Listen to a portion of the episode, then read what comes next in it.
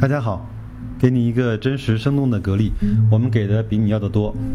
因为这段时间呢，我们一直在苦苦的在等待格力的半年报，它的半年报呢，应该是在八月三十号才能够披露。那那最近也没什么事儿，那我就拿一篇整个我比较认可的一个团队叫长江家电，那他们出了一篇那个数据的评测，叫七月空调数据的简评。为什么单独要拿整个七月份来看呢？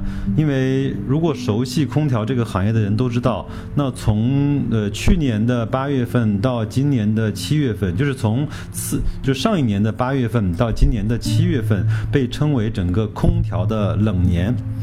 那我们就说这个是一七冷年。那从一七年的八月份到了一九年的呃一八年的。呃，七月份结束就被称为一八冷年，就是说，在这个时间段之内，他们是呃定义为空调行业的一个呃销售的一个周期，叫冷年。所以说，应该大家应该在各种各样的报道上会看到一七冷年完美收官啊这样的一些表达。那我们很多人可能还不知道什么叫冷年，冷年就是从去年的八月份到今年的七月份结束，就是整个空调的一个完整的冷年，有或者叫财年吧。那我们看一看七月份空调的一些数据，呃，我们也可以通过从七月份的数据呢来去管中窥豹的来去呃揣测一下整个格力在半年报的表现。那根据产业在线的披露啊，因为这篇文章里面有很多数字，那我尽可能呃简化，尽可能把它简单呃让大家能够听得明白，好吗？那根据产业在线的披露，一七年的七月份空调的产销数据。呃，为一千三百六十九万台，呃，一千三百六十九万台，同比增长就是比去年的七月份同比增长了百分之四十七，这个是一个非常大的增长。那总销量呢是一千三百九十六万台，比产量多了三十万台，那同比增长了百分之五十二，很厉害，对吗？那其中内销呢是一千零三十万台，同比增长了百分之七十二，也是更厉害的一个数字。那出口呢是三百六十五万台，同比增长百分之十五。那是不是说中国今年要比全球其他的国家都要热呢？不然为什么内销增长了百分之七十，呃，外销增长了百分之十五啊？那我们关心一下上市公司的层面吧。格力呢，整体增长是百分之四十一。那内销呢增长了百分之五十，出口呢增长百分之十五，美的呢是增长了百分之一百一十七。当然，这个只是七月份单个月份的数字。那内销呢，美的是增长了百分之一百九，那出口出口呢是增长了百分之三十七。那我们也查阅了一下相关的数据，因为美的在去年的七月份的表现没有那么好，基数比较低，所以说就造成了今年七月份美的的增长率是远远超过平均水。平的，那么海尔呢，增长百分之五十八，内销增长百分之五十八，出口呢增长百分之六十，海信科龙增长百分之二十五，内销呢增长百分之五十六，出口呢是严重的下滑了百分之四十四。那刚才这些数字呢？呃，是整个七月份的情况，呃，就是产量增加了百分之四十七，销量增加了百分之五十。那基本上七月份六七八应该是空调产销量最旺的几个月份。所以说，在这些月份只要能够取得非常大的增长，那整个今年这些家电企业，特别是像格力这样以空调为主的呃上市公司的业绩，基本上就不用太担心了。那我们说完了七月份呢，再来看一看一七年的一到七月份。的累计数据，那行业呢实现总产量是九千一百三十八万台，同比增长是百分之三十六。那实现总销量呢是九千三百三十四万台，那。同比增长百分之三十九，那就是说总销量要大过总产量，什么意思呢？大了大概两百万台，就是这两百万台就是在以前渠道里的库存。那所以说，通过今年非常好的销售，呃，能够去化了，包括就是减少了行业内很多的库存。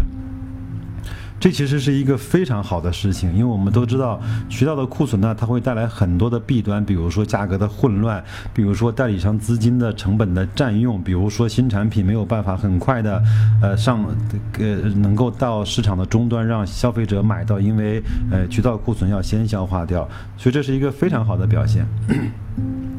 那再从上市公司呃层面来看，那格力呢，一到七月份累计是增长了百分之四十五，将近四十六。那内销呢是增长了百分之六十五，出口增长了百分之十六，呃，这个还是不错的表现。那美的呢是累计增长了百分之四十七，那内销增长了百分之一百零三，那出口呢是增长了增长了十五点八，呃，也表现非常亮眼。那海尔呢累计增长百分之六十。呃，海信科龙呢是增长了百分之六十，呃，这就是一到七月份的总产量、销量以及呃几大上市公司的一些具体的表现。那我们来稍微的去念一点点这这篇文章，呃，对这些数字的一些。呃，总结，那内销增长呢，呃，是表现是超预期的。一七年的冷年呢，完美收官，受七月贯穿始终的高温天气的带动呢，空调终端需求表现持续的超预期，并带动当月内销，当月内销出货延续高增长。单月销量突破千万台，并创历史新高，表现呢超出了市场的预期。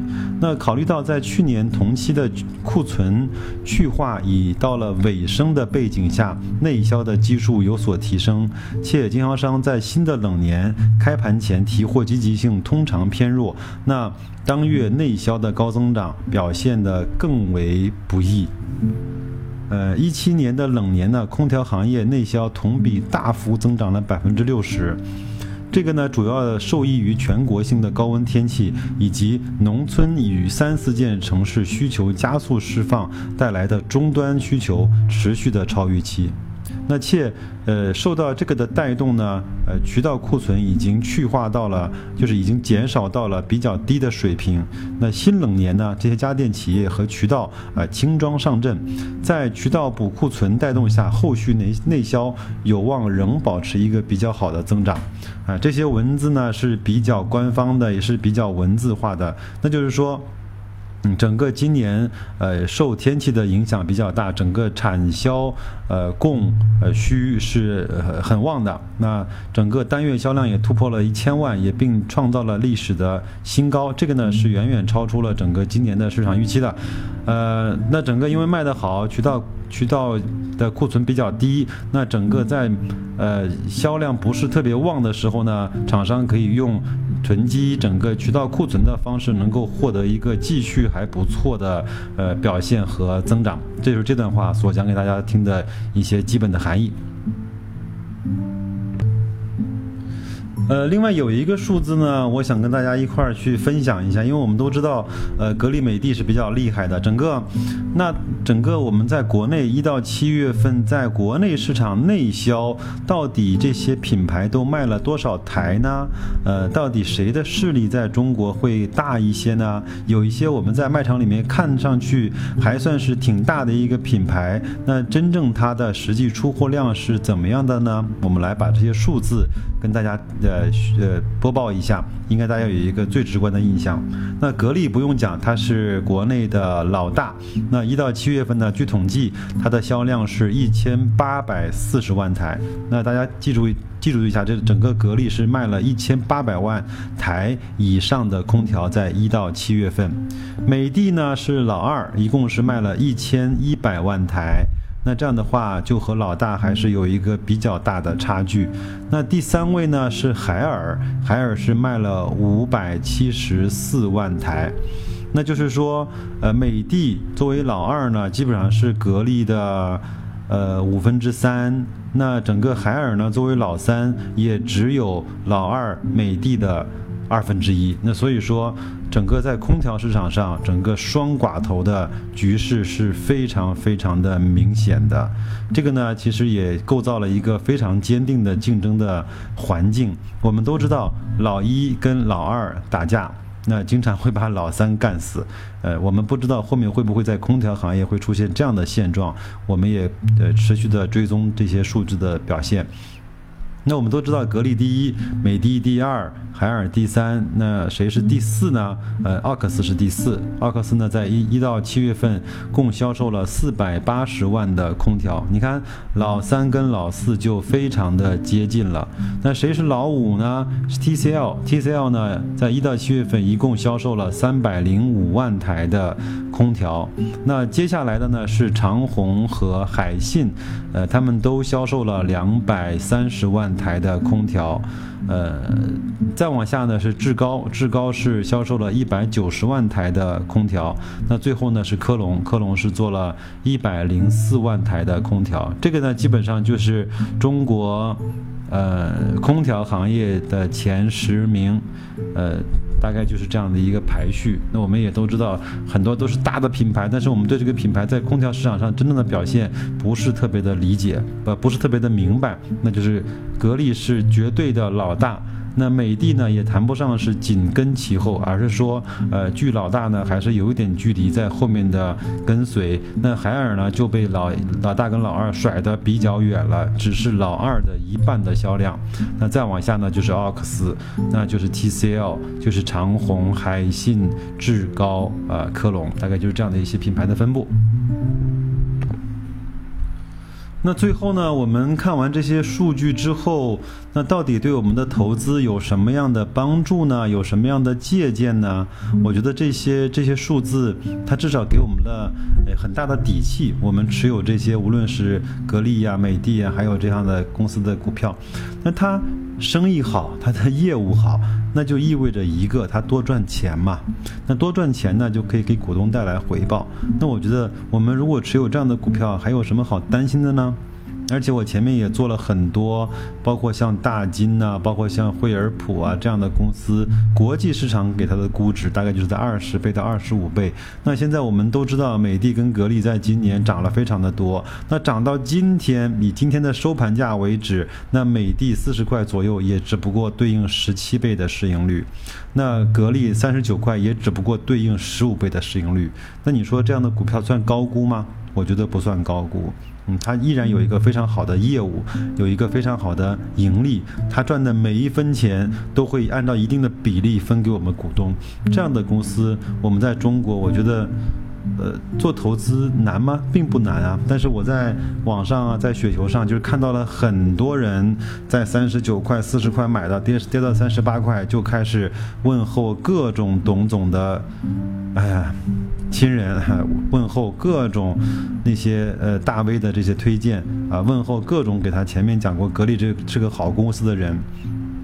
我觉得这样以这样的心态，我觉得就是给他一支茅台他也做不好，给他一支一百块的茅台，他顶多就在一百一十块卖掉了，根本拿不到五百块。这样的投资者是非常可怜的。我们都说割韭菜割韭菜，那到底谁是真正这个市场的韭菜呢？嗯，我觉得这些人由于心态的不好，他注定生来就是一个韭菜的命。呃，我的观点还是很鲜明的，就是在中国，虽然上市公司还没有那么的多，虽然我们还没有那么多优秀的公司的全部都已经上了市。我们这么大个中国，也只有三千多家的上市公司，其中里面还有很多不是质量特别好，但是不妨碍我们在这其中找到那些好的公司，能那些能够在行业取得领先地位的，甚至是取得像格力跟美的这样的垄断的寡头地位的，而且又是一个相对比较稳定的行业，又能赚到钱，又有增长。那我像这样的公司，他又愿愿意分红，那这样的他的报表又不作假，呃，甚至我们都认为格力它是隐藏了利润，而不是虚报了利润。像这样的公司，呃，拿在手里不用太关心股价，每年根据。随着它的增长，它的 ROE 的增长，去实现我们投资资本的增长。它分红，我们就笑纳。呃，如果你要用钱，就把钱拿去消费，呃，提升自己的生活品质。如果你要不用，就把这些钱再次的转身投到，呃，用分红再投的方式再换成格力或者是美的的股票。这样的话，不就是可以形成复利了吗？那这样的。像这样的公司，我们在我们在中国其实并不是很难找。我们在很多这样的很多领域都能看到这样的公司啊。比如说家电的海尔啊、格力啊、美的啊，都是好公司。在汽车行业，像长城啊，我觉得像上汽啊，都是好公司啊。那你说在食品行业，呃，你说像伊利是不是好公司？光明是不是好公司？恰恰是不是好公司？双汇是不是好公司？那每天我们是不是在用这样公司的产品跟服务？那我觉得。并不并不是很难找，我觉得只要你用心呃去呃去看这些公司它的一些基本面，它的一些表现就可以了。只要不是在呃大家伙都疯狂的时候你要去买入，而是说在这个市场不是那么好，在低迷的时候，大家说要开炒股票吗？这个时候你去稍微的去买一些，它跌了你就再用你的流动性的收入再去买一些，这就是一个非常简单的做投资的一些方法。那虽然我也做了大概将近快一百期的格力的节目。那其实真正我我我买格力，包括持有到现在，呃，唯一的就是它很好，这个公司能赚钱，它愿意分红，这个公司从老板到员工到它整个公司的企业文化都是健康的，就这一点就足够了。我不是太在意它的股价是涨到了三十块，还是涨到三十五块。哎，当然我不否认它。